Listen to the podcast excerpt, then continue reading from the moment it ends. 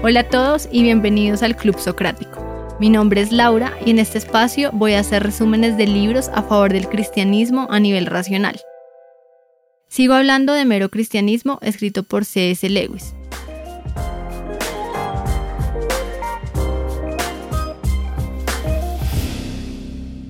En el episodio pasado hablé del segundo capítulo que se trataba de lo que creen los cristianos. Ahora voy a hablar del tercer capítulo que se llama Comportamiento Cristiano. Este capítulo tiene 12 puntos y en este episodio hablaré de los cinco primeros.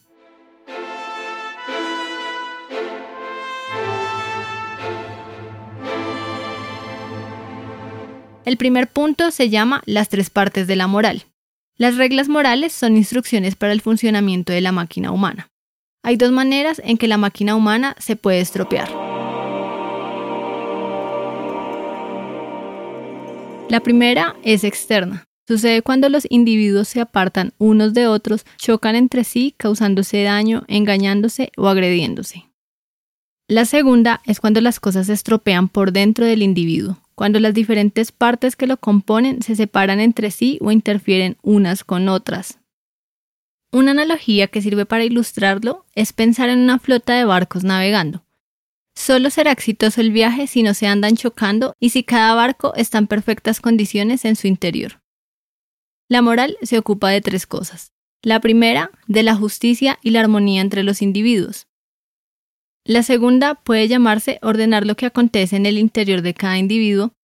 Y la tercera, del fin general de la vida humana como un todo, que es aquello para lo que el hombre fue creado, el rumbo que debería seguir la flota. Hay personas que casi siempre piensan en la primera y se olvidan de las otras dos. Cuando, por ejemplo, una persona dice algo como no puede ser malo porque no le hace daño a nadie. Piensa que no importa cómo esté su barco por dentro mientras no choque con otros. Es normal pensar en la primera, porque sus resultados son evidentes, la guerra, la pobreza, los sobornos, las mentiras, el trabajo mal hecho. Aunque es natural empezar pensando en la primera, si no hacemos progresos en la segunda, es decir, en las cosas dentro del individuo, solo nos estaremos engañando a nosotros mismos. De nada sirve esbozar reglas si por dentro nuestra codicia, cobardía o mal carácter nos van a impedir cumplirlas. No se pueden hacer buenos hombres por ley, y sin buenos hombres no es posible una sociedad buena. Sin embargo, no podemos detenernos ahí, pues el fin general de la vida desencadenará un tipo de acciones, el cristianismo afirma que todo ser humano vivirá para siempre, y si esto es verdadero, no solo debemos preocuparnos por los 60 años que viviremos, sino por lo que viviremos eternamente. Debemos pensar entonces en las tres áreas de la moral, las relaciones entre un hombre y otro, lo que hay en el interior de cada hombre y las relaciones entre el hombre y el poder que lo creó.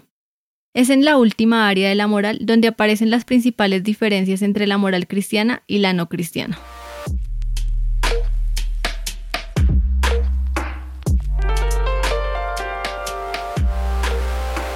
El segundo punto se llama las virtudes cardinales. En este punto, Lewis profundiza sobre la sección anterior, y en ese esquema más largo hay siete virtudes. Cuatro virtudes se llaman cardinales y el resto teologales. Las virtudes cardinales son aquellas que reconoce toda la gente y las teologales solo las conocen los cristianos. Las virtudes cardinales son prudencia, templanza, justicia y fortaleza. La prudencia significa tomarse el trabajo de pensar en lo que uno está haciendo y en el resultado que puede salir de ello. La templanza se refiere a disfrutar de los placeres hasta un límite adecuado y no más allá. Y por placeres no solo se refiere a los que entendemos como malos, sino cuando se convierte algo en el centro de nuestra vida, que puede ser el deporte o la motocicleta. La justicia se refiere a lo que llamaríamos imparcialidad, esto incluye la honestidad, la flexibilidad, la sinceridad, el cumplir con las promesas y esos aspectos de la vida. Y la fortaleza incluye dos clases de valor, enfrentar el peligro así como aguantar el dolor. Es importante resaltar aquí que hay una diferencia entre una acción justa y templada y un hombre justo y templado. Alguien que procure hacer acciones buenas adquiere una cualidad de carácter con el tiempo y es esa cualidad del carácter lo que se llama virtud. Y es importante tenerlo claro para evitar pensar en cosas equivocadas como, primero, que hay que hacer lo correcto sin importar las motivaciones, pues esto no generaría una cualidad interna. Lo segundo es pensar que Dios solo quiere que nos comportemos bien, cuando en realidad quiere una determinada manera de ser. Y lo tercero, que las virtudes solo son importantes en esta vida terrenal.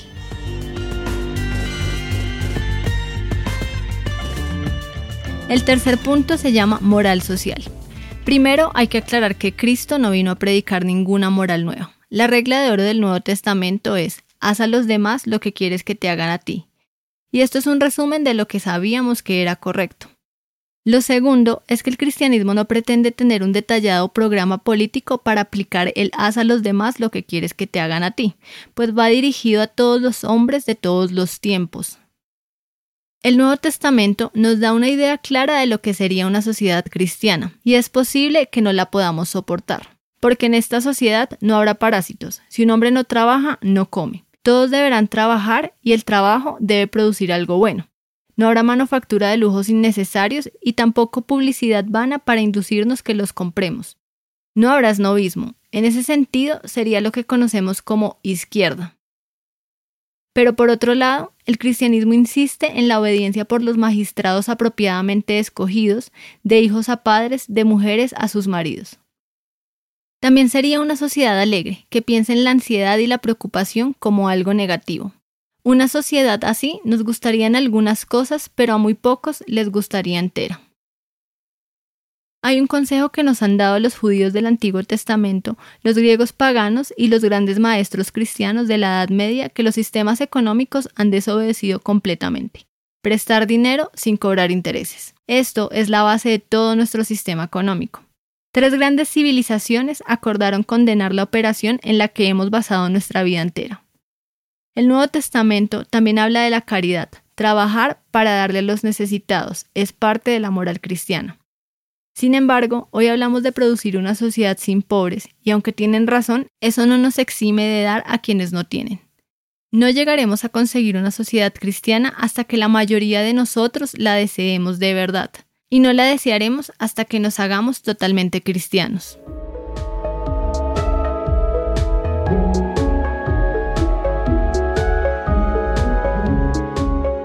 El cuarto punto se llama la moral y el psicoanálisis. La elección moral de un hombre implica dos cosas. Una, el acto de elegir. Dos, los diversos sentimientos, impulsos, etc., que le presenta su estructura psicológica y que son el material en bruto de su elección.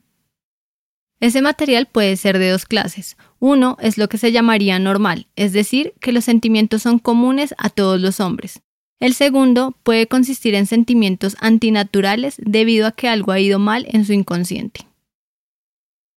El psicoanálisis se encarga de eliminar los sentimientos anormales para mejorar el material en bruto para llevar a cabo sus elecciones.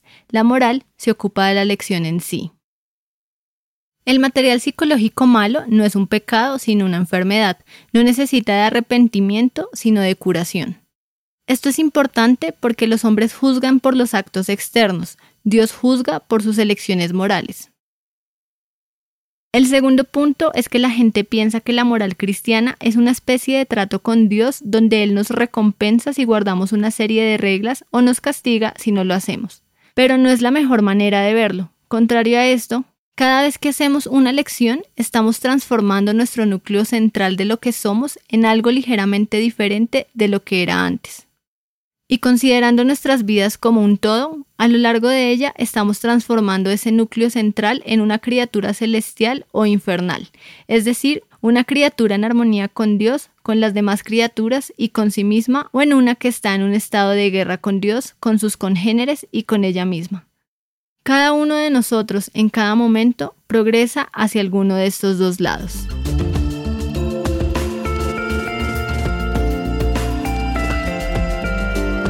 El quinto punto se llama moral sexual. Esto es lo que los cristianos consideran la castidad y es la menos popular de las virtudes cristianas. La norma cristiana dice o matrimonio con fidelidad absoluta a la pareja o la abstinencia total. Esto es tan contrario a nuestros instintos que solo hay dos opciones, o el cristianismo se equivoca o nuestro instinto sexual se ha desvirtuado. La finalidad biológica del sexo es la procreación, como el de comer, la restauración del cuerpo, pero referente al sexo, este apetito está en desproporción con su función. El cristianismo es casi la única de las grandes religiones que aprueba el cuerpo totalmente, que cree que la materia es buena, que Dios mismo tomó una vez un cuerpo humano, que recibiremos alguna especie de cuerpo en el cielo y que éste será una parte esencial de nuestra felicidad, de nuestra belleza y de nuestra energía. El cristianismo ha glorificado el matrimonio más que ninguna otra religión. El sexo en sí mismo no es malo, pero el estado en el que se encuentra nuestro instinto sexual es algo de lo que debemos avergonzarnos. Un ejemplo que sirve para ilustrarlo es que no hay que avergonzarse del disfrutar la comida, pero si la mitad del mundo hiciera de la comida el mayor interés de su vida y pasara el tiempo mirando fotografías de comida, babeando y chasqueando los labios, entonces sí hay de qué avergonzarse. Hay tres razones por las que se dificulta conseguir la castidad completa. En primer lugar está nuestra naturaleza caída. Los demonios nos tientan y toda la propaganda contemporánea a favor de la lujuria se combinan para hacernos sentir que nuestros deseos son tan naturales y sanos, tan razonables que casi es perverso resistirse a ellos. Los medios de comunicación nos venden la idea de la permisividad sexual con la salud, la normalidad, la juventud, la franqueza y el buen humor. Esto está basado en una verdad, la de que el sexo en sí mismo es sano. La mentira consiste en pretender que todo acto sexual al que te sientes tentado es de inmediato saludable y normal. No hay que ser cristiano para entender que eso es una insensatez. Ceder a todos nuestros deseos evidentemente conduce a la impotencia, la enfermedad, los celos, la mentira, la ocultación y todo aquello que es opuesto a la felicidad, la franqueza y el buen humor. Para todo tipo de felicidad se necesita una dosis de control. En segundo lugar, muchos se aterrorizan ante la perspectiva de intentar seriamente la castidad porque creen, antes de intentarlo, que es imposible. Pero cuando algo ha de ser intentado, nunca se debe pensar en la posibilidad o imposibilidad. Es maravilloso lo que podemos hacer cuando tenemos que hacerlo, y a menudo Dios no nos da la virtud primero, sino el poder de volver a intentarlo de nuevo. En tercer lugar, la gente entiende mal lo que la psicología llama represiones.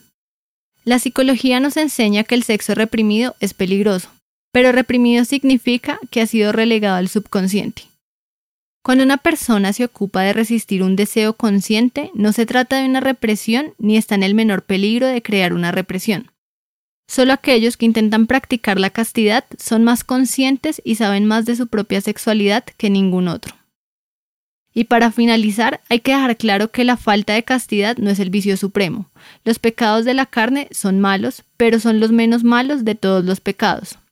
Los peores placeres son los puramente espirituales, como el placer de dejar a alguien en ridículo, el placer de dominar, de tratar con desprecio, de denigrar o el placer de poder o del odio.